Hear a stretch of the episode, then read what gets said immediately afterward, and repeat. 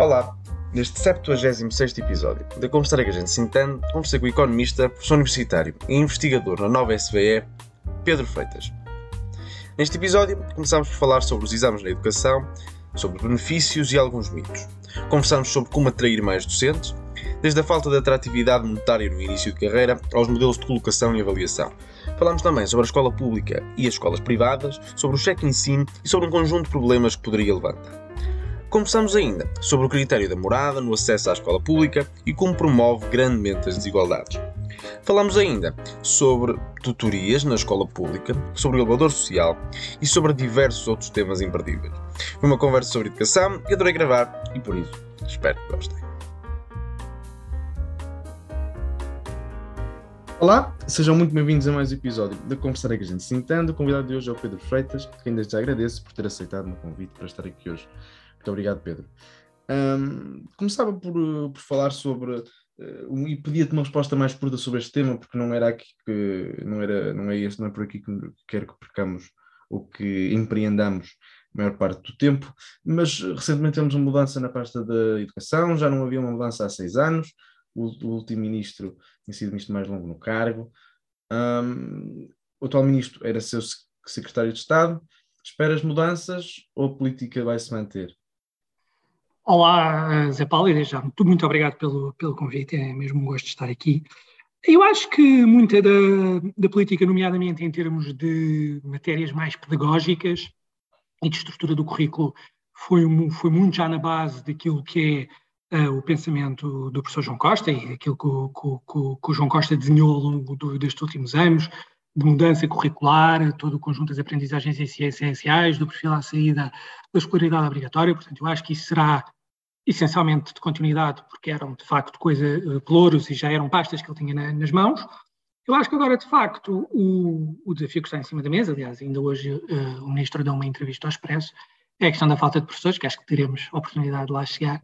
E, um, e acho que mais destas questões pedagógicas, que concordando mais ou menos, foram consolidadas nos últimos seis anos uh, pelo próprio, pelo, na altura, Secretário de Estado, Uh, acho que são estas questões de facto organizativas e de recrutamento de professores e de concursos que estarão mais em cima da mesa, claramente. E então remeto, depois desta conversa, quem quiser para ouvir o episódio que também já está gravado com, na altura, o secretário de Estado João Costa, já e que eu ouvi, devo dizer. Há uns meses, antes dele ser eh, nomeado ministro, e portanto, quem quiser lá passar, esteja à vontade, mas só depois de acabar este episódio. Até lá, Pedro, falavas aí da questão, das questões curriculares, e muitas vezes esse é, é, o centro das questões e tem sido nos últimos anos o centro das questões em Portugal. Achas que faz sentido que assim seja ou devíamos recentrar o debate noutro tema? Eu, eu, eu aqui estou oferecer-me um bocadinho de um defeito, que como sou economista de educação, já não sou um especialista em currículo, mas eu tenho sempre a sensação que nós passamos muito tempo em torno de questões curriculares. E com isto não estou a diminuir a importância do currículo. Eu acho que a existência de um currículo com objetivos claros, mas depois com, dimenso, com uma dimensão que seja adequada, é um tema importante, é um tema relevante. Mas é um tema sobre o qual há enormes paixões no sistema de ensino, aliás, como já deves ter percebido, há eternas discussões das competências versus o conhecimento, há as eternas discussões se os programas são curtos, são longos, se deve ser o aluno a ter, a ter, a ter autonomia para ir encontrar aquilo que deseja aprender ou se deve partir do professor. Portanto, há inúmeros debates destes e eu não, eu, não, eu, eu não quero inferiorizar estes debates, mas acho que muitas vezes há uma paixão muito absorvente no espaço público em torno das questões curriculares e depois esquecemos de debater políticas públicas concretas que são muito importantes também para a educação. Ou seja, evidência acerca de como devemos alocar os alunos às turmas e às escolas, evidência de como é que devemos escolher os professores, evidência de como é que devemos agrupar os alunos dentro das turmas, porque a composição das turmas e a forma como elas são compostas não é sempre a mesma, evidência acerca do tamanho das turmas, e acho que muitas vezes perdemos-nos uh, excessivamente em paixões curriculares. Eu gostava que tivéssemos um debate mais equilibrado e acho que ao longo do tempo esse maior equilíbrio tem, tem, tem existido, porque é preciso o currículo, sem dúvida, mas é preciso o currículo é aplicado num contexto concreto, de políticas concretas, e é importante também discutirmos que políticas é que queremos. E, e antes de irmos para essas questões que falavas, uh, pegava não numa questão curricular, mas uma questão paralela ao currículo que foi levantado também nessa entrevista que o, o, que o Sr. Ministro deu, que era a questão dos exames, portanto, falava uhum. da possibilidade de não haver exames para concluir o ensino secundário. Achas que faz sentido que assim seja? E, e relembro uma frase que foi título de um episódio, anti, de um dos primeiros episódios do podcast, que é do Pessoa Democrático, que era a exigência é a maior aliada dos pobres. A frase faz sentido. Uh, o que é que achas sobre este tema? Eu vou, eu vou primeiro dar um passo antes, até porque há, há, felizmente muitas pessoas a olhar para a educação, hoje economistas, eh, sociólogos, pessoas das ciências da educação, e acho que todos temos contributos válidos. Uma das divergências que talvez haja hoje em dia mais claras no debate é sobre a possibilidade de aferir resultados através de testes ou exames. Claramente, nós, economistas da educação, quando medimos os efeitos de políticas, esse é um instrumento essencial, ou seja, os alunos foram sujeitos a uma determinada política e como é que isso depois tem impacto num teste que é comparável entre todos. E depois, uma das críticas que eu ouço muitas vezes é: bem, mas isso os testes são um momento e não querem dizer nada, e se fosse feito no outro, no outro dia o aluno teria um, um resultado diferente. Eu, sobre isto, acho que é importante dizer uma coisa. Todas as medidas de avaliação são imperfeitas por definição, porque estamos todos a tentar medir uma dimensão uh, multidimensional, uh, que é a capacidade que o aluno tem ou não em determinados domínios. Contudo, quando nós olhamos para os resultados nos exames nacionais ou em provas de aferição e vemos a correlação com resultados mais à frente dos alunos, com se eles terminaram com sucesso o ensino, o ensino secundário, se foram para o ensino superior, e em muitos destes estudos, depois qual é que é os resultados deles no mercado de trabalho? Nós vemos uma grande correlação entre os resultados nestes testes e como estes alunos depois se vão comportando ao longo da vida. Portanto, são medidas imperfeitas, são, mas o objetivo perante uma medida imperfeita é, primeiro, contextualizá-la, depois perceber que a aprendizagem do aluno é multidimensional, portanto é importante termos medidas em diferentes dimensões e, e, sobretudo, não ter um discurso de perante uma medida que nós achamos que não é perfeita, não devemos ter nada. Porque isso é que é péssimo, porque se não tivermos nada, não conseguimos medir impacto de política nenhuma. E aí ficamos sem instrumentos para perceber como é que o sistema está a evoluir e que políticas estão a funcionar. Sobre os exames. Eu, uh, há uma questão sobre os exames do secundário que apareceu agora durante a pandemia, porque Houve uma mudança na regra dos exames, porque os exames basicamente deixaram de servir para fim do secundário ou para graduação do secundário, passaram apenas a servir como instrumento de acesso ao ensino superior. E ainda hoje, aliás, na entrevista que o professor João Costa deu ao Expresso, eh, pôs a hipótese de este, eh, eh, deste sistema se prolongar no futuro. Eu devo dizer que tenho sérias dúvidas disto, por dois motivos.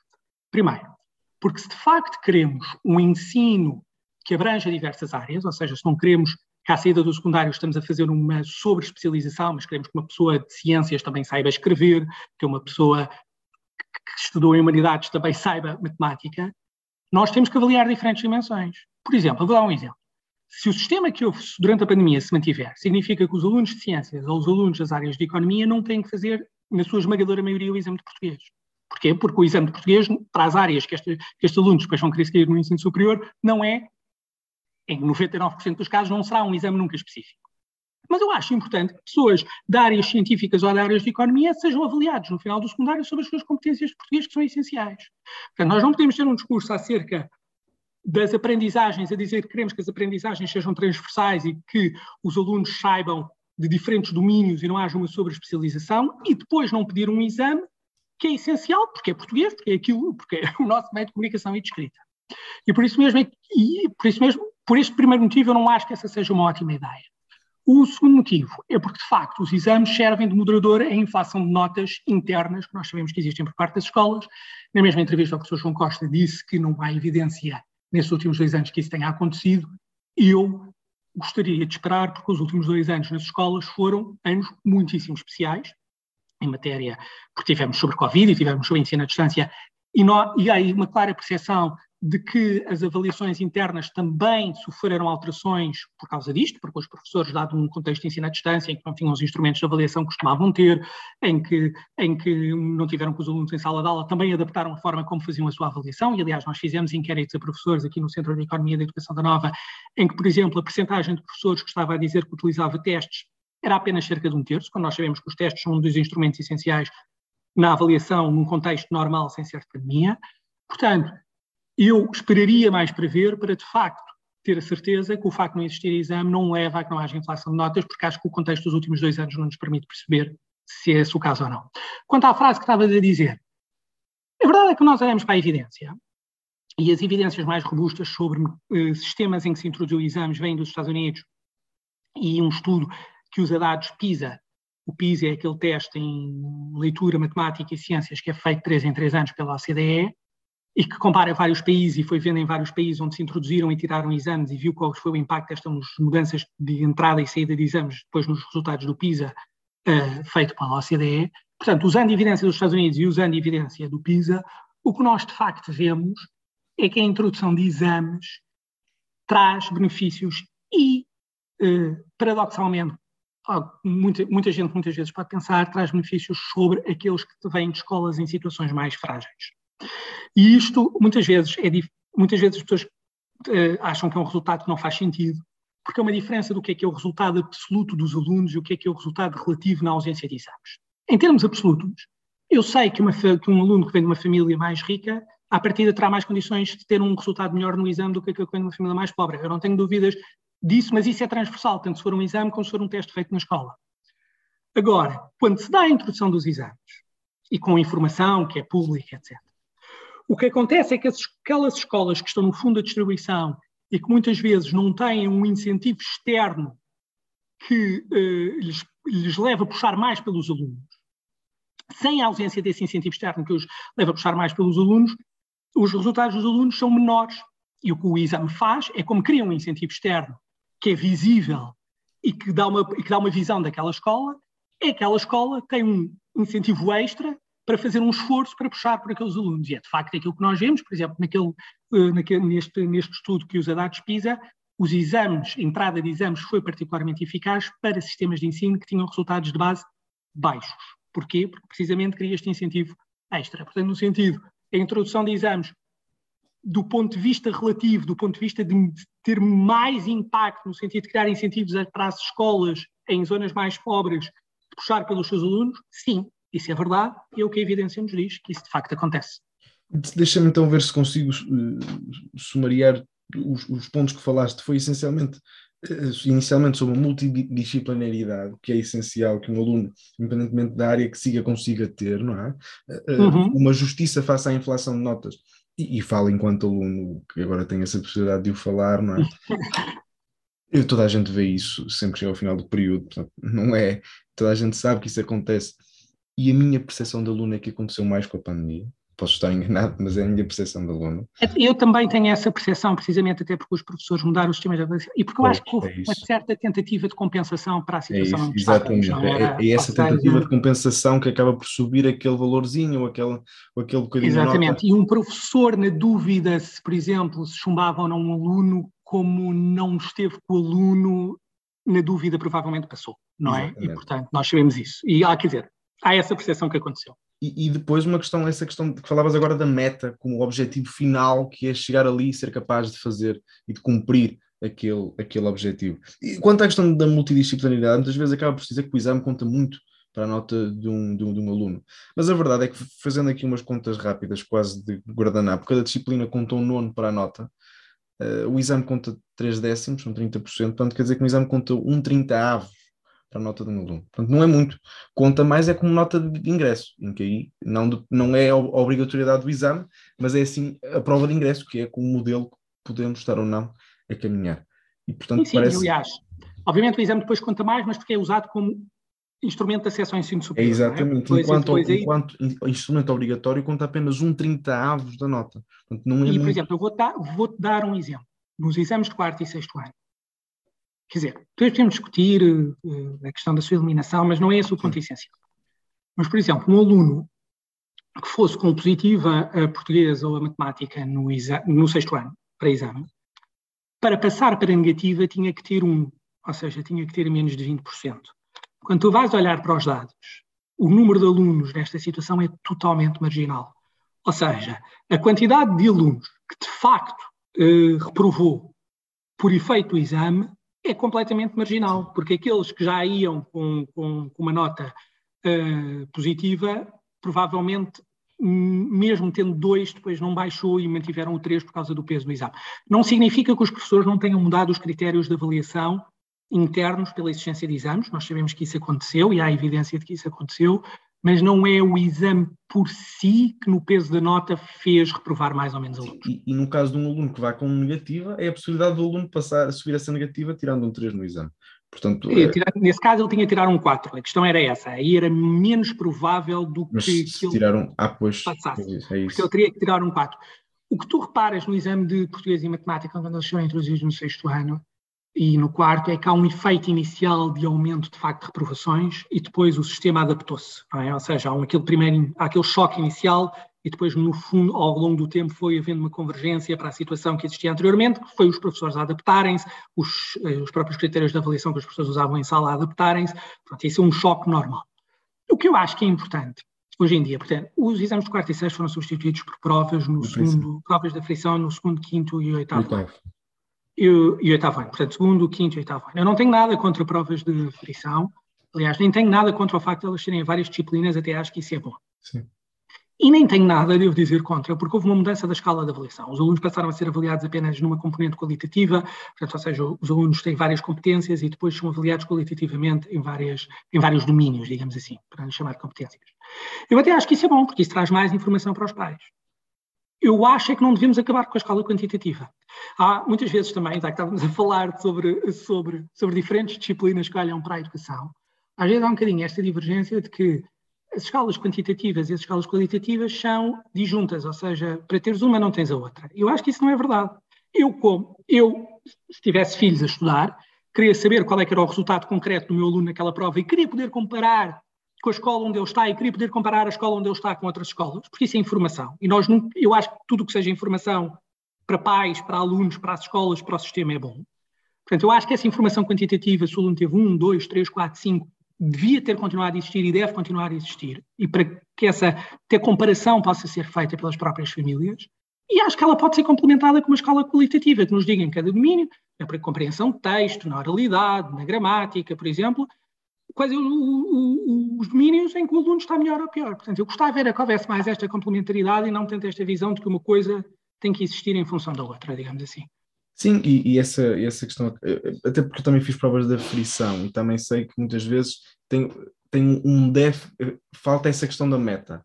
Prova de aflição parece-me que acaba por faltar a questão da meta final, porque a partir do momento em que nós, alunos, dizemos não conta, eh, tenho pessoas que conheço que chegaram lá, puseram a caneta e não fizeram nada. Portanto, é, acaba por ser essa, essa coisa de que não, não é a meta, não é o objetivo final e te retira esse. esse, esse Sem dúvida. Esse, e por isso mesmo é aquilo, usando, bem, não, não, gosto, não querendo usar muitas expressões em inglês, mas é aquilo, ou seja, é aquilo, porque a prova de definição é aquilo que nós chamamos um low stake exam, não é? ou seja, é, e enquanto que o exame nacional é um high stake exam, no sentido do que é que conta um ou outro. Sim.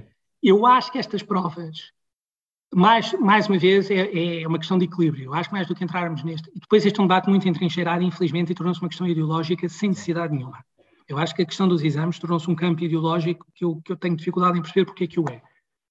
Mais uma vez, que nós podemos ter uma solução de equilíbrio em que, ok, nós podemos ter a prova a contar, mas podemos afinar o peso da prova. Por exemplo, se nós tivermos uma prova que conta alguma coisa, mas que marginalmente não faz necessariamente aquele aluno reprovar ou não, temos algo que cria um incentivo sem ser algo destrutivo para o, o, processo de aprendizagem dos alunos. Eu gostava que nós tivéssemos uma solução mais nesse género, que é a prova conta, vamos debater é o peso e depois como é que se faz e em que períodos do ano é que se pode fazer e como é que se pode uh, fazer de tal forma que os alunos também não o vejam como um momento uh, altamente disruptivo no, no seu ano escolar. Eu acho que essas soluções de equilíbrio eram possíveis. Até... Infelizmente, acho que estamos num debate um bocadinho entrincheirado nesse tema. O que me parece mais disruptivo aí está, enquanto aluno, o que me parece mais que nos choca enquanto alunos, não é que a prova conte para a nota final, é que a prova, por exemplo, eu que estou no 12 ano, é que a prova conte para a minha nota de ingresso e que possa contar 50% para, a, para, para, para a minha nota de ingresso. Ou seja, os meus esforços de 3 anos multidisciplinar a várias disciplinas acaba por ser reduzido aí sim a um exame que conta metade da minha nota de acesso a uma universidade. Eu aí, acho que essa é uma... Parece que dói mais. Aí, sim, eu acho que essa é uma excelente discussão e é uma discussão que tem aparecido muito na literatura científica. Porque, por exemplo, vou dar um exemplo. Imaginemos um aluno que entra num curso qualquer em que a nota final, a última a entrar teve, sei lá, 17,5, imaginemos. E nós temos um aluno exatamente abaixo que teve 17,4 e não entrou naquele curso, entrou na sua segunda opção há literatura bastante interessante que tem comparado os vários alunos nestas margens. Porque, obviamente, um aluno que tem uma nota de candidatura de 17,5 não é em nada diferente na sua capacidade de um aluno que teve 17,4. São alunos iguais. E há vários estudos interessantes na literatura que comparam estes alunos. Ou seja, alunos que são iguais, manifestamente, mas que na margem um conseguiu entrar no curso que queria e outro não, depois qual é que é o impacto disso ao longo do mercado de trabalho qual é que é o impacto disso ao longo do ensino superior. E há de facto impactos, até porque nós sabemos que cursos diferentes têm empregabilidades diferentes e até dentro do mesmo curso, universidades diferentes muitas vezes têm empregabilidades diferentes. Mas é isso, a minha resposta é aumente as vagas. Se nós aumentarmos as vagas nos cursos que têm muita procura, este efeito do peso da nota do exame acaba por se diluir de alguma forma, não é? Porque se nós tivermos, se houver um, um curso altamente competitivo, em que em vez de 200 vagas tivermos muito mais, então mais alunos com notas mais abaixo na, na distribuição poderão entrar. Eu acho que esse ponto é importante. Nós temos de discutir o peso do exame, ser ou não os 50%, eu acho que essa é uma discussão legítima, mas eu, eu, eu, eu acho que um ponto importante é, é verdade, há pessoas que eu tenho a certeza conseguiriam fazer aquele curso e que não entram, e se não entram, então o primeira, a primeira, e se querem entrar, e se nós achamos que aquelas pessoas têm capacidade para fazer aquele curso superior e não entram por uma décima, então a minha, a minha, a minha, a minha primeira resposta é aumente as vagas nos cursos com maior procura. Falavas então da, da, possibilidade de aumentar as vagas para colmatar esse, esse problema dos lineares. Mas eh, quanto a aumentar vagas, podemos também falar de quando há necessidade de uma determinada profissão, se devemos ou não devemos aumentar vagas para que o mercado absorva mais esse, uhum. esse, esse profissional. Uh, e, naturalmente, temos que falar sobre os professores. Estamos com um problema de envelhecimento da classe, da classe docente. Tenho aqui uns números que, que acho que são de 2019, agora não tenho aqui o dado, ou 2018, não tenho a certeza, mas que para em cada 100 professores com menos de 30 anos, em Portugal, eh, no ensino básico e secundário, há 3.273 um, com mais de 50 eh, anos. E por cada 100 professores com menos de 30 anos no ensino, no ensino eh, primário, há 3.290 professores com mais de 50 anos. A média europeia é, respectivamente, 645 e 405. Portanto, temos aqui um problema grave de envelhecimento eh, e, portanto, quanto a estes números, fazia sentido aumentar as vagas para o curso de professor? Sim, é, é, não é, é uma questão não linear, digamos assim, porque vamos por partes. Nos cursos de professores hoje em dia, eu acho que, para além da questão de se poder aumentar a vaga ou não, eu acho que há uma discussão de tornar a profissão claramente mais atrativa para bons alunos do secundário. Nós, se olharmos hoje em dia para as médias de entrada, de, pelo menos nos cursos de educação básica, que são aqueles que permitem lecionar até ao sexto ano, depois a partir daí são normalmente cursos de áreas específicas, depois com mestrados via ensino, mas pronto, focando nos, nos de educação básica, as médias têm sido bastante baixas e a procura também baixa. Eu com isto, eu faço, eu faço este, este ponto porque acho que é importante. Obviamente eu não estou a dizer que todas as pessoas que foram estudar em educação básica nos últimos anos serão necessariamente maus professores, não é isso, mas eu acho que o facto de nós termos médias muito baixas nos cursos de acesso à educação básica e muitos destes cursos ficarem vazios é um problema. Portanto, não que, é só uma questão. De alguma forma a parte científica pode ou não ficar comprometida?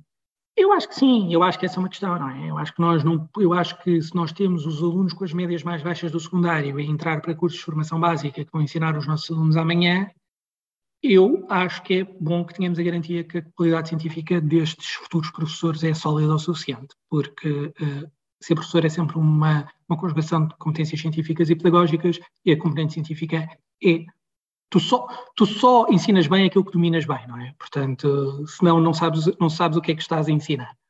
Portanto, não é só uma questão de expandir vagas, eu acho que é também uma questão de atrair, de facto, bons alunos à saída do secundário para estes, para estes cursos. Portanto, é essa a questão.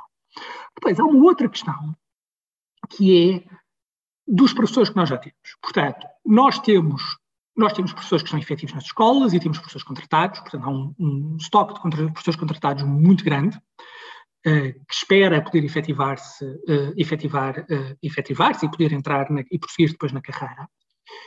O que, e nós tivemos neste último concurso externo, que está a acontecer, cerca de 55 mil candidatos, sendo que destes 55 mil candidatos, não é ainda completamente claro quantos destes são pessoas que não estão na profissão, ou seja, quantas destas pessoas são pessoas que não são as pessoas contratados ou que têm trabalhos pontuais em escolas, ou seja, quantas pessoas de fora da carreira é que estão a tentar uh, entrar.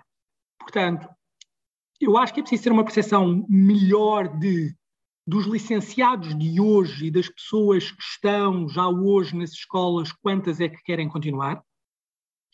E depois, com base nisto, perceber quais são as necessidades. Com base nestas necessidades, claramente, tornar o, a, a, via do ensino superior, as vias, de, as, as vias com acesso ao ensino no ensino superior mais atrativas, mas mais atrativas não só aumentando vagas, mas de facto tentando chamar uh, alunos de, com médias robustas no secundário, porque são estas pessoas que vão, que vão ensinar uh, as crianças e os jovens uh, que estarão na escola amanhã.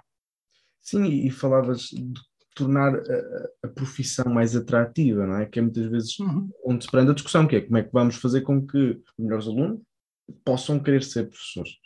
Uh, e possivelmente tornando a profissão mais estável ajudaria, não é? A forma como nós vemos a colocação dos professores todos os anos. Uh, para, para, já, há muitas escolas que chegam até a alturas bastante avançadas do ano e, bastante, e algumas turmas que não têm professores, o que já de si é, é assustador. Mas a forma como os professores saltitam de ano para ano, de região em região, é que não é de escola em escola, é de região em região do país, faz com que não possam ter uma vida estável, não possam constituir família, ou então se o fazem, têm de andar todos os anos com a casa às costas. Uhum. Eu é... acho que. Diz, diz, desculpa. Não, nós, nós no Centro de Economia da Educação aqui da, da Nova SBE publicámos esta semana um pequeno, um pequeno relatório.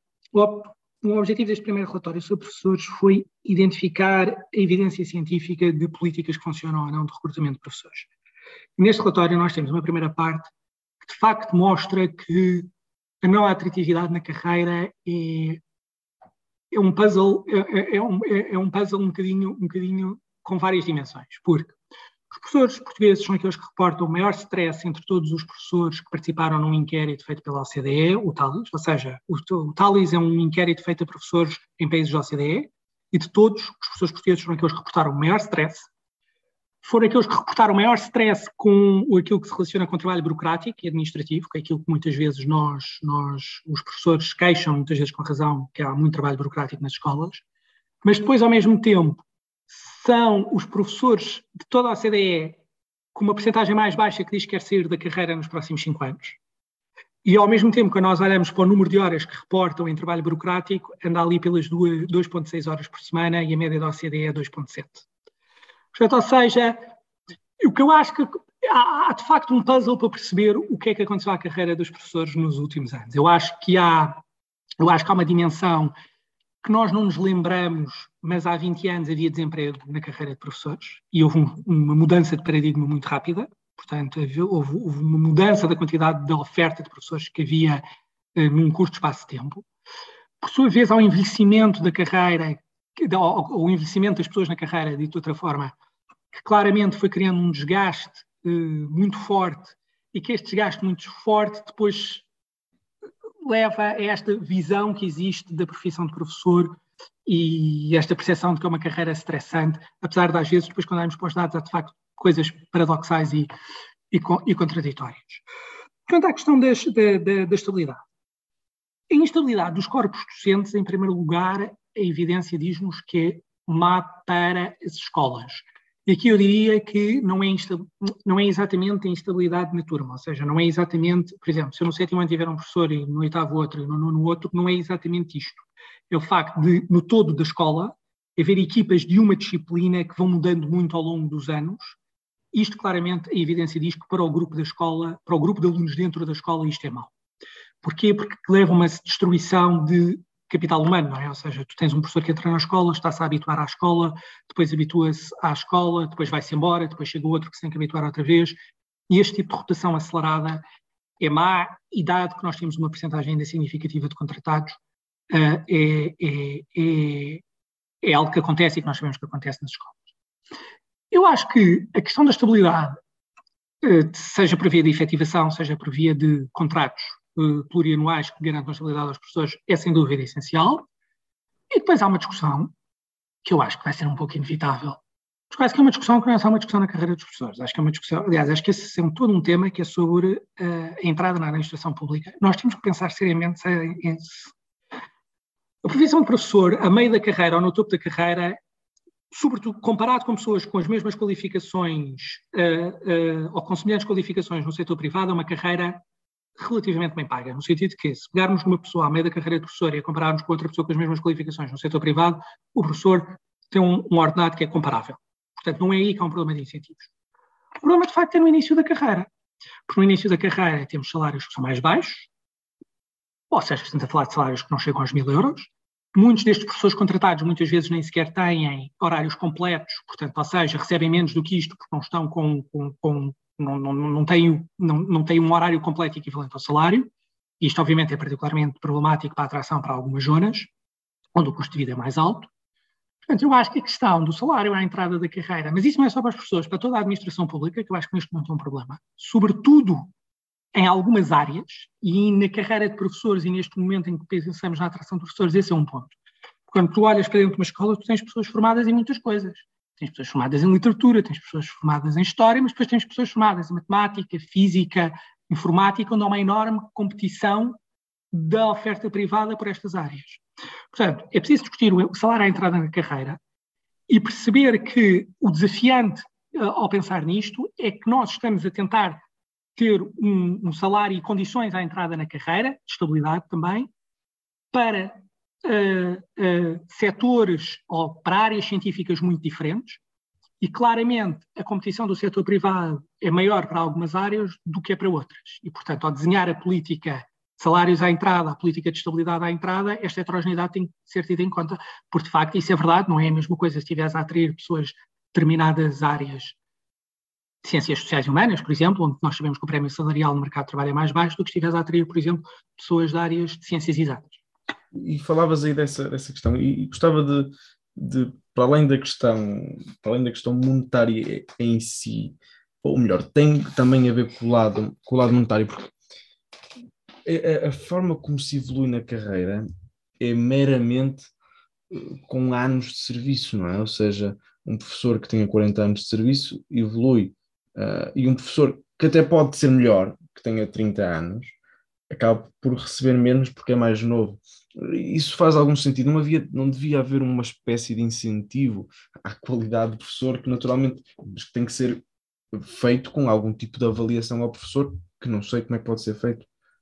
Uh, há, quer dizer, há um sistema de avaliação uh, e há um, há um, sistema de avaliação que tem, pode ter inclusive elas assistidas, que é um sistema em, no qual depois em cima há o sistema de cotas, que depois distribui os professores por diversos níveis e depois uh, são estas notas nas quais são aplicadas cotas que depois determinam o progresso, sendo que obviamente uma das competências importantes do progresso é, é a antiguidade. No, no sketch do, do Sim, exatamente. Pereira em que usava com aquela, com aquela fruta do. Com, aquela, com aquele momento frutícola das laranjas e das amoras e não sei o quê, exatamente. Era, quer dizer, aquilo tinha graça, mas aquilo explicava, aquilo, quer dizer, aquilo parecia, pronto, dentro de uma metáfora que de facto em televisão não passa bem, mas aquilo de facto explicava o que, é, o que é que ali estava em causa. Agora, o que eu, eu acho que o problema, sobretudo, o sistema de avaliação que temos hoje é. Primeiro, o sistema de avaliação diferencia que, que permite-nos identificar claramente uh, os professores uh, uh, que os professores que conseguem progredir mais aprendizagem, as aprendizagens dos seus alunos e aqueles que conseguem ter um menor impacto nas aprendizagens dos seus alunos? Eu acho que não. Eu acho que o sistema que nós temos hoje não nos permite criar a diferenciação. Portanto, ou seja, um sistema de avaliação que não nos permite criar a diferenciação, desde logo é um sistema de avaliação que não cumpre o seu principal objetivo, não é? Depois, o problema é, é como é que nós próprios usamos o sistema de avaliação. Porque o sistema de avaliação, obviamente, é importante para questões de progressão de carreira, mas o sistema de avaliação tem que servir para outras coisas. O sistema de avaliação tem que servir para o próprio professor perceber quais é que são os, os domínios da sua atividade no qual tem que melhorar. A formação de professores contínua ao longo da carreira, que é feita e que existe e que deve existir, deve, obviamente, beber daquilo que é a informação que o professor vai tendo acerca da sua avaliação. Isso hoje em dia não existe. Há uma desconexão entre aquilo que é a avaliação do professor e aquilo que é a formação contínua que ele faz ao longo da vida. Até porque a avaliação deve ter uma componente de ajudar o próprio professor a progredir. Portanto, se não tem, também não cumpre um dos seus objetivos. E depois não cumpre o outro objetivo, que é, no momento em que alocamos professores às, às, às escolas, as avaliações dos professores devem ser um domínio relevante. Mas isso leva-nos à discussão sobre como é que os professores são alocados às escolas, porque, obviamente, isso é totalmente normal. Eu, isto às vezes é visto como, uma, como algo, como se fosse um, como, dizer, como se não fosse verdade, mas é, é verdade, é algo que se aplica a todos nós. Quer dizer, eu claramente ensino, tenho a certeza que ensino melhor um tipo de alunos do que outro, como há alunos que gostam mais de um tipo de professores do que outro tipo de professores. Essa heterogeneidade existe e faz parte, é, é totalmente natural. Só que essa heterogeneidade que existe e que faz com que eu acho que de facto há professores que provavelmente são melhor alocados a algumas escolas do que outros, não é contemplada no mecanismo de alocação dos professores às escolas. Portanto, ou seja, não é, também, a avaliação também não informa sobre que tipo de professores é que devemos estar a alocá-lo a diferentes tipos de escolas. Portanto, é uma avaliação que falha, eu diria que é uma avaliação que falha nos três pressupostos iniciais, que é não diferencia, não ajuda a formar e não ajuda a escolher. Portanto, é um mecanismo, quer dizer, a verdade é que acaba por ser um mecanismo de financeiro, na verdade, ou seja, os professores vão evoluindo ao longo da carreira, nós sabemos por questões financeiras não podem progredir todos ao mesmo tempo, portanto tem um sistema de cotas que os vai dividindo. Mas quer dizer, isso não é o pressuposto, não é, não deve ser o principal pressuposto de um sistema de avaliação, não é? Em princípio, não, não devia ser isso. E, e tocaste aí num ponto que é, que é muitas vezes o que acaba por ser também bastante referido, que é a questão da, da autonomia das escolas na decisão um, do professor. Muitas vezes falamos de autonomia nas escolas da decisão do currículo, da autonomia das escolas de decisão de que alunos uh, integram, que irão lá estudar, a partir do momento em que a questão da morada já fica excluída. E depois falámos sobre a, a questão de como é que as escolas têm autonomia para escolher professores, neste momento não têm. Mas, naturalmente, uma escola poderia precisar de um tipo de professores diferente, tendo em conta o número, o, os alunos que têm. Portanto, não tendo a possibilidade de o escolher, acaba por ter, por exemplo, eh, professores que naquele momento possam não ser os queridos, os necessários, e depois, por exemplo, questões geográficas completamente absurdas, e, por exemplo, um professor um, uma, da região do Douro poderia certamente ter um conhecimento sobre a região, que podia integrá-lo muito mais facilmente com os alunos, por exemplo, se calhar um professor em Algarvio, e, e, que dê aulas eh, no Douro. E acaba por ser uma questão natural e que acaba por ser, ao, ao ser acéfala a decisão, um, pode ser esquecida, não é? Eu acho que sim, por isso é que eu tenho dito sempre que esta discussão do, da falta de professores é uma discussão feita, para mim é uma discussão que tem que ser feita há dois tempos. Há medidas de muito curto prazo, de incentivo para chamar professores, até porque em setembro vão faltar professores, portanto é preciso políticas de curto prazo. E depois há uma questão de longo prazo que se relaciona com a falta de professores, mas é que é transversal, ou seja, eu acho que se deveria pôr independentemente de faltarem professores ou não que é a questão da alocação dos professores às escolas. No concurso nacional, que é feito por uma lista graduada, olha para as, nota, olha para as notas do professor e para a sua antiguidade, mas que não, que, que não permita à escola ter o grau de liberdade de ter alguma palavra a dizer na escolha dos seus professores. E eu, eu já, disse, já disse isto e acho que é importante voltar a referir, eu percebo o medo dos professores, que é que, dando toda a, a, liberdade à escola, há questões de amiguismos, há questões de cunhas, etc. Primeiro, já tem a escola não é só o seu diretor, nem é só a sua direção, a escola tem um conceito pedagógico, tem professores das disciplinas, portanto pode ser uma decisão tomada a nível de escola. E deixa-me deixa só dizer uma coisa, é que nós não vemos isto tem mais lado nenhum, quer dizer, não há mais lado nenhum que é uma lista certa. Exatamente, eu não conheço nenhum setor da sociedade, quer dizer, o Estado não faz listas graduadas e as empresas vão buscar trabalhadores às suas listas graduadas, não é? Quer dizer, isto não existe, é mais. Quer dizer, não, é, eu acho que isto não é suposto existir. Se a escola quer, quer, ter qualidade e quer ser competitiva, tem que pôr a questão do amiguismo de lado. Exato. Portanto, ou seja, tem havido propostas de solução com as quais eu tenho. Acho que são propostas de equilíbrio. Mais uma vez, eu acho que nestas questões nós devemos sempre caminhar para, um, para soluções de equilíbrio em que nós continuaremos a ter uma lista gradual, ou seja, os, os professores são, são ordenados, mas, por exemplo, se uma escola tiver cinco candidatos ou tiver seis candidatos, a escola pode entrevistar estes cinco ou seis candidatos, pode uh, perceber qual é que foi, qual é, quais é que são, qual, qual, é que foi as escolas onde estes professores estiveram, e depois, entre esses cinco ou seis candidatos, pode escolher aquele que acha que se adequa melhor à sua realidade.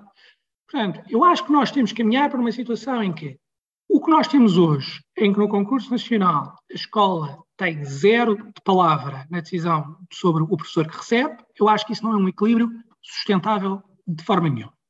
Portanto, eu acho que temos que partir da lista graduada, dizer que as escolas têm um conjunto de candidatos e desse conjunto de candidatos a escola pode escolher o professor que melhor se adequa à sua realidade.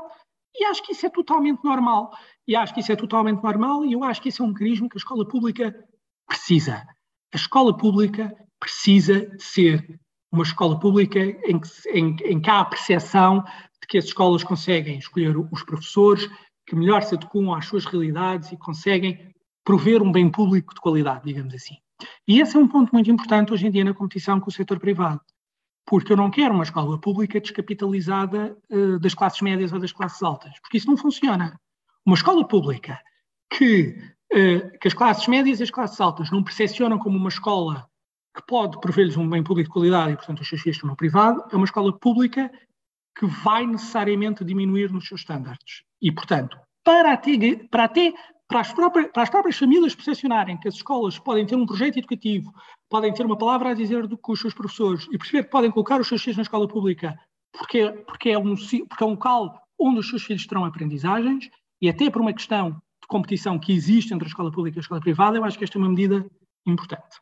Sim, e agora focaste mais na questão da, da, da escola pública, era exatamente para aí que, que, acho que fazia sentido levarmos, porque um, a escola privada tem a possibilidade de escolher o professor que, que os professores que quer, tem a possibilidade de fazer os concursos que quer e procurar o professor que mais se adequa às suas necessidades. E as famílias sabem isso. Exatamente, e portanto acaba por, quem pode, por eh, se ver todos os anos nos rankings, haver menos escolas públicas nos tops, no, nos números mais altos, eh, por mais imperfeitos que sejam essas medidas, e já falámos sobre isso, não é? por mais imperfeitos que sejam os rankings, as notas dos exames, uhum. a verdade é que acaba por ser uma forma das pessoas se regerem e de ter, a, porque não tendo autonomia para decidir para que escola pública é que vão, no privado quem pode acaba por ter autonomia de escolher para que escola é que vai. Portanto, acaba de ser, acaba por ser uma escolha regressiva, não é? Porque uh, acaba, quem tem menos tem menos liberdade para escolher. Só quem tem possibilidade de pagar um colégio privado, uma escola privada, é que pode escolher para que escola vai pôr o seu filho, que projeto educativo estará uh, no seu filho. E, portanto, a questão dos professores liga-se claramente com esta questão do público-privado de como, se as escolas públicas ficam sem as classes altas, acaba por haver a menor, acaba por haver menor capacidade reivindicativa por parte de pais, por exemplo, que teriam, e uma menor capacidade de conhecimento, por exemplo, das classes uh, de dirigentes, que não tendo os seus filhos em escolas públicas tendencialmente, conhecem pior a realidade. Claro. E isso foi, isso foi totalmente visível durante a pandemia, não é? Quer dizer, a forma como nós reagimos ao facto de, das escolas estarem fechadas percebeu-se claramente que havia um problema de representatividade, porque quem tinha acesso ao espaço público basicamente tinha as condições para provavelmente ter o seu filho em casa a ter ensino à distância, havia problema os outros. que falavam e de resto foi um tema que foi completamente deixado de parte e aliás Portugal é foi dos países da Europa que mais, teve, mais tempo teve as escolas fechadas. E acho que aí há toda uma dimensão de representatividade, não é? Ou seja, quem, quem, quem, quem podia ter os seus filhos em casa achava, tinha acesso ao espaço público achava que isso era ok. Quem provavelmente não tinha um computador em casa, não tinha condições de filhos estudar em casa, é quem não tinha acesso ao espaço público, portanto, não era, não era, não era visível o, o problema flagrante que era ter as escolas fechadas durante tanto tempo, do ponto de vista de aprendizagens e do ponto de vista de progressão dos, do, do, dos alunos. E, e, mesmo falávamos desta, desta escolha de que, que, só pode fazer quem tem mais, mas também acaba por, por haver outra questão que é eh, a forma como numa cidade se faz a divisão uh, horizontal da forma como as pessoas moram, não é? Ou seja, há naturalmente bairros mais pobres e bairros mais ricos, e atendendo a que as escolas estão associadas à morada, uhum. acaba por haver um, quase uma guetização da escola para onde, para onde se vai, ou seja, há escolas tendencialmente mais ricas, escolas tendencialmente mais pobres, até que ponto uhum. isso prejudica a evolução do aluno? Eu acho que há aí duas dimensões, talvez. Não sei se queres ir primeiro à questão do, de, do poder de escolha dos pais entre o privado e o público. Onde quiseres ir primeiro. Eu acho que esse é sempre um tema que vai aparecendo. Eu aí vou, vou pôr a coisa em dois, em dois, em dois estádios diferentes.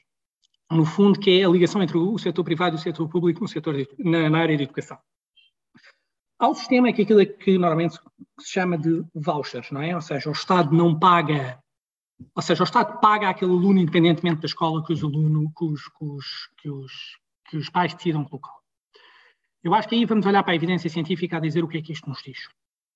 Sobre os resultados dos alunos, há, há, há, há, resultados muito dispares sobre se isto melhora ou piora.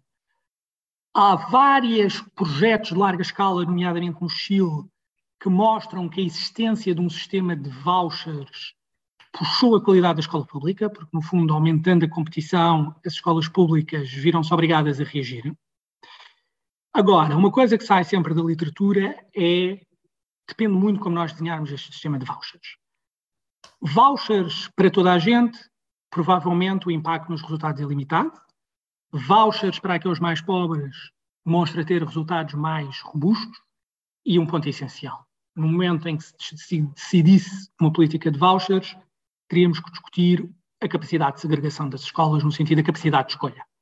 E aí, ou seja, só faz sentido desenhar um sistema de vouchers se nós limitarmos o poder de escolha das, das escolas dos alunos, é? Se nós dermos um sistema de vouchers em que as escolas podem escolher os seus alunos, nós claramente vamos ter um cenário de segregação e desigualdade, porque as escolas, no fundo, vão ter o Estado a poder financiar e elas a poder escolher os melhores alunos, nomeadamente se houver uma competição entre público e privado. Portanto, eu acho que a questão dos vouchers, que é um tema que a miúdo vai aparecer em Portugal, é a evidência que puxa pela qualidade da escola pública à sua existência, a evidência sobre os resultados dos alunos é muito variada e o ponto essencial é que depende muito como for desenhado, nomeadamente na capacidade da escola escolher, e depois não nos podemos esquecer que nós podemos dar a capacidade de escolha, mas a escolha também não é igual em todas as zonas do país. Há imensos colégios em Lisboa, no, na Grande Lisboa, no Grande Porto, mas não há imensos colégios na beira alta ou na beira baixa. É? Portanto, aqui também não é a mesma coisa. E esse, quanto a essa, essa, capacidade de escolha da escola, eh, a aleatoriedade é, podia ser a solução? Eu, eu, eu acho que sim. Eu, nós que chegar lá quando formos falar da questão da morada, mas eu acho que a questão da aleatoriedade deve ser implementada em geral eh, em algumas na, na, alocação de alunos às escolas públicas. Acrescentaria só uma coisa. No debate em Portugal, eu acho que o mais perto que nós tivemos no sistema de voucher foi os contratos de associação, que é um sistema que eu não sou grande fã apenas por duas razões. Que é, primeiro, porque aquilo vem de um tempo histórico em que o setor privado foi chamado a como fazer colmatar necessidades do setor público porque não havia escolas. E depois, porque eu acho que nós só podemos ter esta discussão informada quando nós sabemos quanto é que custa um no nosso sistema. E, e, e, isso continua a ser, uh, aliás, o antigo Ministro da Educação pôs um número em cima da mesa, depois eu preciso de saber como é que aquilo é calculado, não é? Portanto, era um número seja, que aparentemente era bastante alto, não era? Era um número bastante alto, portanto, ou seja, era um número que depois criou até uma polémica, porque era maior do que aquilo, talvez muito que, que, que, as propinas de, de, muitos colégios. Portanto, eu só, consigo, eu só conseguirei ter um dia a discussão, ter a discussão dos vouchers no dia em que houver uma contabilização clara de quanto é que custa um o nosso sistema de ensino português, coisa que ainda não é tudo clara. Isso é difícil de fazer? Não é difícil de fazer, eu acho que eu acho que não é difícil de fazer. Agora não é pegar na despesa pública de educação e dividida pelo número de alunos, porque isso não, não é assim. Não quer dizer, não é, quer dizer, por exemplo, se tu fazes escola, por exemplo, tu constróis uma escola ou fazes obras numa escola aquelas obras é suposto durar 20 anos. Portanto, ou seja, vão ser usufruídas não só pelos alunos que estão no sistema. Tem que ser amortizado ao longo dos anos, não é? Exatamente. Portanto, ou seja, não podes pegar na despesa e dividir pelo número de alunos porque não é esse o valor. Portanto, tem que se ter esse cuidado com, com despesas de capital, despesas operacionais, perceber o que é que é uma coisa, o que é que é outra, enfim. Pronto. Eu acho que a discussão dos vouchers também, eh, eu antes de ir à discussão dos vouchers no sistema de ensino português, quero discutir a autonomia das escolas, ou seja, eu acho que nós só podemos ter competição quando as escolas públicas puderem ter instrumentos para competir, nomeadamente na sua escolha de professores, coisa que não existe hoje. E isso depois leva-me ao segundo tema que tu estavas a ir aí, porque nós muitas vezes falamos da questão dos vouchers eh, para eliminar a segregação pública e privada. Eu acho que isso muitas vezes acaba por ser uma, acaba por esconder uma realidade que está por trás disso, que é a escola pública ser altamente segregada. Quer dizer, o ensino público é um ensino que promove desigualdade social hoje em dia, porque é um ensino público cujo um dos principais critérios é a questão da morada geográfica onde os alunos, onde os alunos, onde os alunos vivem. E eu tenho defendido que para escolas que têm sobre procura, ou seja, há critérios para colocar os filhos, questões de morada, questões, questões relacionadas com, ter, com já haverem lá irmãos, etc. Isso concordo. Depois, no final disso, normalmente há vagas. E a questão é como é que as escolas depois estão a escolher os alunos para ocupar essas vagas, sobretudo se forem escolas que têm sobre-procura, como nós sabemos que há escolas públicas que têm sobre-procura. Eu acho que nós aí temos que ter uma discussão sobre que as escolas devem, devem ter um, um, baixo grau de escolha destes alunos, que é para não aumentar a segregação social, o que significa que eu poderia candidatar a uma escola de um outro bairro e a escola não teria, nasquelas vagas que tem disponíveis, não teria capacidade de me escolher a mim ou não me escolher a mim, consoante as notas que eu trago de trás.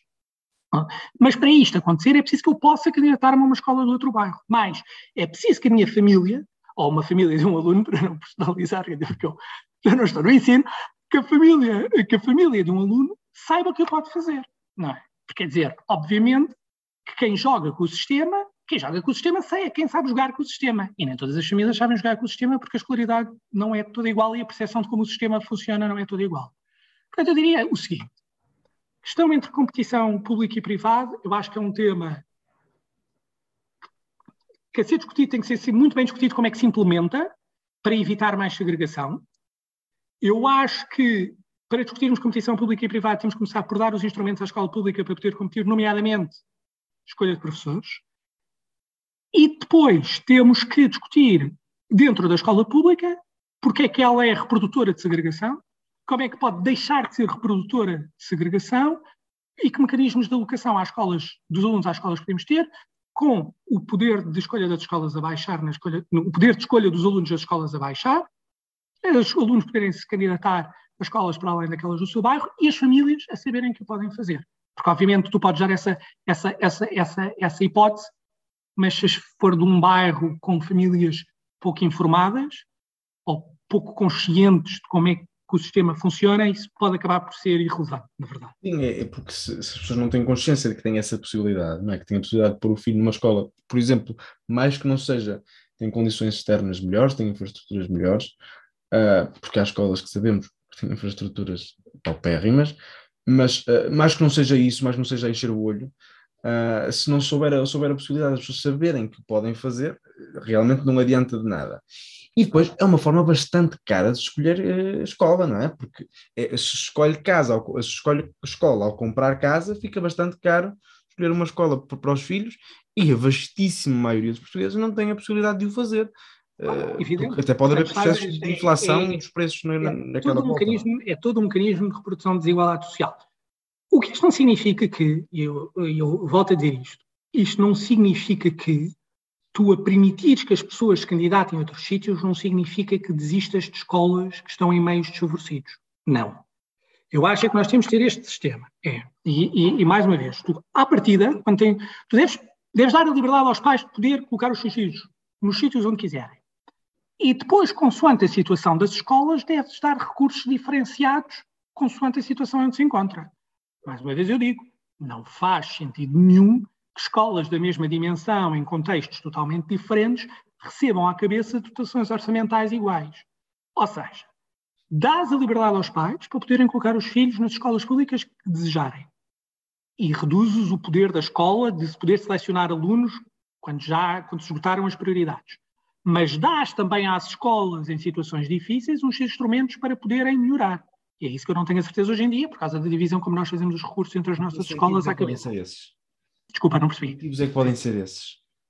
Que recursos é que podem ser estes? Ou seja, tu, por exemplo, tens, tu claramente, numa escola que tem, que está num bairro mais difícil, tu precisas, provavelmente, mais professores tutores, porque aquele horário da aula não chega, portanto, precisas ter uma hora extra de acompanhamento daqueles alunos. Provavelmente precisas de ter aquele pessoal não docente, mas que faz a diferença, nomeadamente psicólogos, uh, aquilo que se chama counselors ou, ou, ou, ou equipas de proximidade com estes, com, com, estes, com estes alunos, e se não tiveres os recursos à cabeça para poder fazer, não, não podes escolher. Não é? Portanto, esse é o ponto essencial. Aqueles professores tutores, esses psicólogos, esses counselors podem ter no desenvolvimento de um aluno, principalmente quando estamos a falar, no caso de escolas públicas, em zonas mais desfavorecidas e, portanto, que tem um peso enorme na forma como o próprio elevador social acaba por funcionar. Uh, tem havido, sobretudo para países desenvolvidos, muita investigação recente sobre estas. Tem havido, sobretudo para países desenvolvidos, tem havido um crescimento desta investigação que se relaciona com aquilo que está dentro da escola e não são professores. Ou seja, não são professores diretamente em sala de aula. seja, aqueles recursos de pessoal extra. Porque quando nós, o debate, há um debate, pelo menos em economia da educação, há um debate muito aceso sobre uh, o papel de aumentar os recursos para as escolas, o impacto que tem.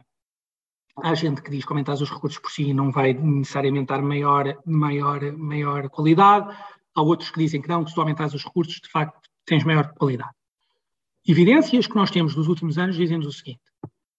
Por exemplo, tu investires nas infraestruturas, naquilo que se chamam despesas de capital, por si não é isso que necessariamente vai gerar maior retorno em termos de resultados dos alunos, mas se investires em despesas operacionais, cá está, professores, professores tutores, psicólogos, e sim, esse tipo de despesa sim pode, pode ajudar a melhorar os resultados. E, nomeadamente, alguma da evidência que tem, que tem existido é, por exemplo, equipas de psicólogos, ou, por exemplo, isso foi feito para a Noruega, até por uma economista portuguesa, a Rita Giza, se tivesse, por exemplo, equipas uh, de, de enfermeiros ou de saúde que vão à escola dar aconselhamento a este tipo de alunos, vê-se claramente o impacto não, não só nos seus resultados escolares, mas depois em diversos fatores ao longo da vida, relacionados com saúde, emprego, etc. E depois há, outro de outros, há, há outra vertente destes programas, e que eu, juntamente com outros colegas, temos falado muito, que é as tutorias.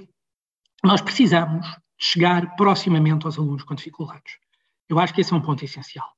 Nós, nós temos turmas e temos escolas e temos professores que lecionam turmas inteiras, mas nós precisamos, para além disso, de ter, sobretudo nestes contextos mais desfavorecidos, capacidade de chegar mais individualmente às necessidades de cada aluno. Aliás, é isso que as famílias que têm rendimentos o fazem. Porque é que as famílias pagam explicações? Porque sabem que há uma aula genérica e depois o seu filho precisa de um apoio individualizado, no fundo feito à sua medida, que o permita acompanhar os colegas. E nós precisamos muito destes instrumentos. Eu acho que o Ministério tem, o Ministério tem, tem, tem desenvolvido o apoio tutorial específico. Aliás, agora com as medidas de, de, de recuperação de aprendizagens, é uma medida que voltou a vir à tona. Eu acho que o apoio tutorial específico, pelo menos naquilo que, que está nos relatórios da Inspeção Geral de Educação, muitas vezes ainda não tem a capacidade de ser este momento em que se consegue recuperar as aprendizagens que não são feitas em sala de aula. Portanto, ainda há aí um trabalho a fazer. E eu acho que nós precisamos disto mais intensamente. Eu acho que nós precisamos de equipas de professores tutores maiores e, sobretudo, que estas equipas estejam disponíveis e haja os recursos disponíveis para aquelas escolas em maiores dificuldades. Para quê? Que é precisamente para que estas escolas possam uh, progredir. Falavas aí da, da, da questão da, das tutorias e de como uh, muitas vezes a própria assunção dos pais da necessidade dessas tutorias externas que leva uh, às explicações, que, que acabam por ser também aí uma, mais uma forma de desigualdade, que é uh, só quem pode pagar uma explicação ao final do mês uh, é que pode ter os filhos uh, nessas explicações, ou seja, só não havendo tutorias mais próximas nas escolas, só aqueles que, que, têm mais recursos económicos é que poderão naturalmente os seus filhos um, nessas, nessas explicações, que acaba por haver aí novamente uma, uma segregação de, daqueles que, que, mais, que mais têm recursos e aqueles que menos têm recursos. E como aqui já vimos, já, já são várias, não é? que já são várias etapas que vão deixando pessoas para trás. E estás, a falar de, estás a falar de algo que acontece porque se calhar estas famílias já puseram os filhos num bairro melhor, ou seja, numa escola melhor, e depois esta escola ainda acrescentas a explicação, é portanto são camadas em cima de camadas. Camadas é? em cima de camadas, exatamente. Até que ponto é que, por exemplo, muitas vezes nós olhamos para os rankings das escolas públicas e privadas. Eh, é certo que há naturalmente uma componente de que a escola privada podemos escolher o aluno, pode ser pode ter naturalmente melhores resultados, pode olhar para a meta de forma diferente, mas há também uh, o que está por trás da escola privada, que é o pai que pode pôr um filho numa escola privada, naturalmente, se calhar já pode pôr um filho numa explicação. É esta, esta, esta, esta camada que se põe em cima de camada de desigualdade que vai acentuando os problemas sociais e as desigualdades e as desigualdades sociais. Uh, e por isso mesmo é que quando nós olhamos para os rankings, e mais do que olhar para os rankings absolutos, eu, este para mim é um ponto queda, os rankings têm imensas limitações, não deve, os rankings não devem acabar, devemos melhorar a forma como os, como os fazemos. Ou seja, eu acho que esse é o ponto, mas acho que terminar com a informação nunca. Mas eu acho que a queda do número de escolas públicas no topo dos rankings deve nos preocupar. Ou seja, não, nós não devemos olhar para isso como uma, um facto indiferente, porque devemos nos perguntar porquê é que isto está a acontecer, as escolas públicas estão a ter os meios ou não estão a ter os meios para fazer os seus alunos progredir, e nomeadamente as escolas em contextos, eh, contextos desfavorecidos, e sobretudo as famílias que têm a possibilidade de escolher se estão a percepcionar ou não como uma escola pública com o sítio com as respostas que deve ter. E por isso mesmo, uma escola pública que tenha os meios para recuperar alunos, uma escola pública que tenha a capacidade de escolher os seus professores em parte, uma escola pública que consiga integrar os alunos independentemente do meio onde eles vêm, esses são os sinais que nós precisamos para que a escola pública seja percepcionada como um bem público que todas as famílias queiram e que não seja só aquele bem público que fica depois para aqueles que estão na, na ponta esquerda de rendimento, não é? Da distribuição. Sim, e, e depois de estarmos aqui há, há uma hora, eh, em alguns momentos, a, dizer, a, apontar críticas, também convém dizer que temos tido uma evolução positiva uh, ao nível, por exemplo, da alfabetização da população, taxa de analfabetismo é cada vez menor, eh, coisa que há 50 anos não é verdade. Uh, temos uh, um número de população com ensino secundário e ensino superior é cada vez superior. Agora, uh, se calhar podia ser mais rápido ou podia ser menos rápido, a verdade é que também temos um, um corpo de adultos entre os 25 e os 64 anos pouco qualificados e que estão apenas com 50% com, com ensino secundário, portanto, o lugar mais baixo na Europa e, portanto, também temos esta. Aliás, eu, até, eu, até, eu até diria assim: eu acho que isto é parte de um caminho natural no sistema de ensino. Nós tivemos uma primeira fase de quantidade, porque nós precisávamos de pôr pessoas nas escolas, porque o país era altamente descapitalizado em termos de. Quer dizer, à saída, à, nas gerações mais novas, nem, já, mais, para além do analfabetismo, era, quer dizer, para, havia muitos setores para os quais havia a quarta classe e não havia mais, portanto, isso em termos europeus comparava já muito mal, portanto, houve uma necessidade de quantidade. Depois, eu acho que no início dos anos 2000, final dos anos 90, início dos anos 2000, nós começámos a ter uma discussão sobre qualidade, ou seja, não só ter pessoas na escola, mas como, que resultados é que conseguimos ter. E agora acho que temos um terceiro estádio da discussão, que é a desigualdade. E eu acho que isso é, eu, eu acho que isso é tudo natural, não, não, não, não, não, não o vejo com estranheza. Mas estamos, de facto, naquele momento de discutir a desigualdade, que é aquele fator que foi ficando lá. Porque é verdade que nós formamos muita gente, é até verdade que nós melhoramos a qualidade das nossas aprendizagens. Podemos discutir eh, que aprendiz... se, se, hoje estamos a ter as aprendizagens que queríamos para os níveis de ensino em que os alunos estão, mas isso seria todo um programa. Mas eu acho que há claramente uma progressão em termos de qualidade de aprendizagens. E eu acho, mas o problema é que nestes últimos anos a desigualdade não fechou. E é neste, eu acho que é neste momento que o debate está.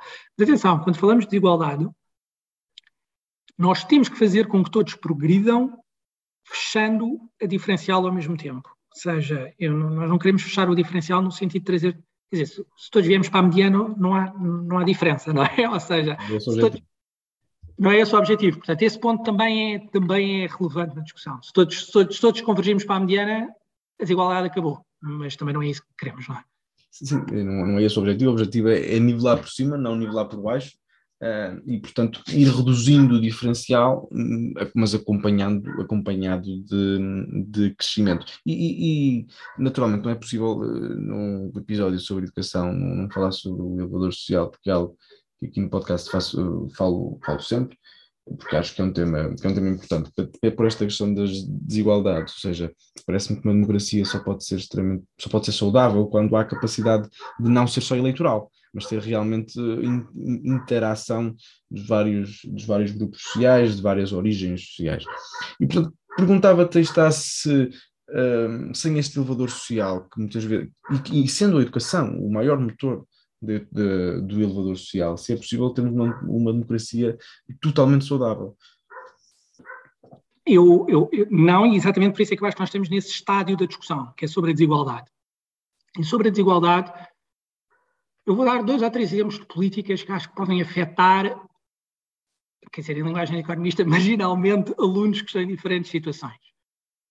Eu acho que há um grupo de alunos a quem nós claramente temos que melhorar a orientação profissional à saída do nono ano e à saída do secundário. Ou seja, é um grupo de alunos que não está num estádio de aprendizagens muito mau, ou seja, ou seja são alunos que foram conseguindo construir aprendizagens, mas são alunos que muitas vezes estão naquela dúvida, são para uma via profissional ou para uma via científica ou humanística, e se calhar são alunos que com o empurrão certo em termos até de uh, orientação profissional à saída do nono ano, depois podem seguir o caminho que os leva à universidade. E há até alunos que, fazendo a via profissional, podem complementar a sua, a sua formação. Não tem que ser necessariamente numa licenciatura, pode ser com cursos intermédios que hoje em dia existe. Mas, ou seja, há aqui uma franja de alunos que foram fazendo o seu percurso escolar, mas que eu acho que é possível, com uma orientação vocacional nos momentos de transição, levá-los para níveis mais altos. Depois, há alunos com graves problemas de aprendizagens e que vão ficando para trás, e aqui a medida das tutorias para mim é essencial, ou seja, ter instrumentos no sistema que ajudem a recuperar alunos e a recuperar o mais cedo possível, porque nós sabemos que à medida que o tempo passa isso vai sendo mais difícil.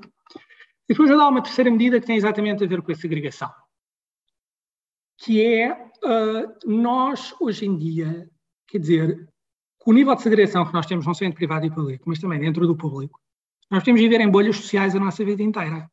Quer dizer, isso pode acontecer. Eu, quer dizer, eu próprio, eu próprio tenho consciência, quer dizer, eu, eu, eu andei numa escola privada até o quarto ano e depois andei em escolas públicas até ao décimo segundo, mas quer dizer, escolas públicas em contextos favorecidos, não foi de todo em contextos complicados. Eu acho que era importante termos momentos em que pessoas de diferentes origens eh, se pudessem cruzar. Tem havido propostas nesse sentido. Por exemplo, nos Estados Unidos, na última campanha democrata, um candidato, eh, um candidato nas primárias, o Pete Buttigieg, previa, tinha exatamente uma proposta nesse sentido, que era haver campos de verão em que jovens de diferentes sítios dos Estados Unidos, diferentes meios sociais, pudessem encontrar e pudessem fazer uma atividade comunitária comum.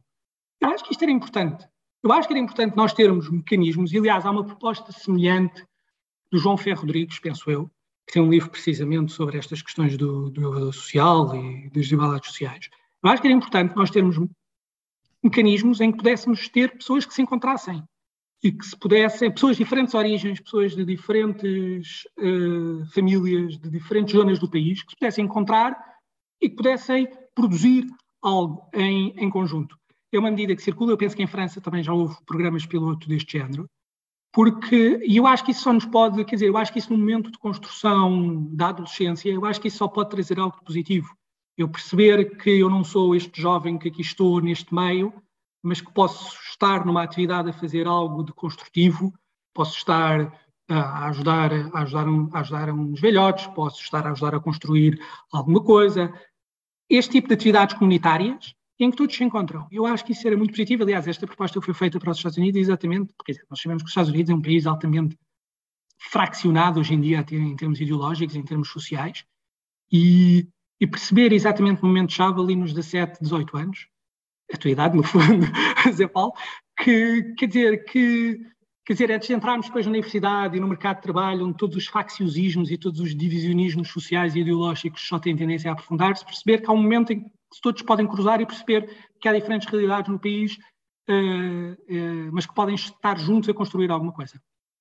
E caminhando para o fim deste episódio, ficando com essas, com essas sugestões de, de, de políticas que podem colmatar a questão do elevador social, sendo Portugal ainda um país bastante desigual no seio, no seio europeu, pedia-te então que passássemos para as duas rubricas finais e pedia-te que falasses sobre um ou mais livros que queiras, que queiras falar. Olha, vou trazer um livro que é um livro que, olha, trouxe-o porque eu acho que o livro precisa que alguém, que alguém pegue e que faça a nova parte do livro, no fundo. É um livro clássico para quem quer conhecer a história do ensino em Portugal, chama-se exatamente a História do Ensino em Portugal, que é do Rómulo de Carvalho, que é talvez mais conhecido por ser pelo seu, pelo seu heterónimo de António Gedeão, mas que era... Pela parte um, poeta, não é? pela parte poética, mas que era um, que era um historiador de, de, ciência e que fez este livro, que é um clássico, que vai buscar a evolução do ensino em Portugal, desde, desde, desde o papel das ordens religiosas no ensino em Portugal, até ao papel dos jesuítas, depois até, até ver a separação da componente religiosa, até aos esforços na Primeira República uh, e até ao período do Estado Novo com, com a tentativa de alargamento do, do ensino primário, mas depois acaba ali no período do Marcelo Caetano, portanto acaba nos anos 60. Entretanto, o país já lhe aconteceu tanta coisa em termos de educação, que é um livro que é uma ótima referência, uh, é uma edição da Gulbenkian, já antiga, mas que vale muito a pena ler, uh, mas que uh, precisa, até um apelo a quem queira pegar até das áreas de história e complementar aqui o que foi a história do ensino em Portugal, das últimas, no fundo, da democracia dos últimos 50 anos. E quantas pessoas que te marcaram, que te influenciaram? Quem é que destacas? Olha, eu até para manter no tema da educação vou trazer, vou trazer, duas, vou trazer duas mulheres que, são, que têm várias diferenças comigo em termos de pensamento, em termos ideológicos, até porque são duas católicas, coisa que eu não sou, mas que acho que são duas pessoas que vale a pena, que hoje em dia se calhar estão um bocadinho esquecidas e que eu acho que foram muitíssimo importantes, sobretudo no pós-25 de Abril. Uma delas é a Helena Cidade de Moura, que foi uma pessoa que fez um trabalho extraordinário no pós-25 de Abril da alfabetização de adultos, do programa de alfabetização de adultos. E eu acho que um bocadinho daquele espírito da, da Helena Cidade de Moura, do, do pós-25 de Abril, era importante trazer de novo porque nós já não estamos nesse estádio, já não estamos a alfabetizar adultos, porque felizmente hoje em dia as taxas de analfabetismo são muito baixas, mas estamos claramente ainda num momento em que, em que, em que a escolaridade dos adultos é baixa. Nós somos ainda o país da União Europeia com maior porcentagem da população sem ensino secundário completo.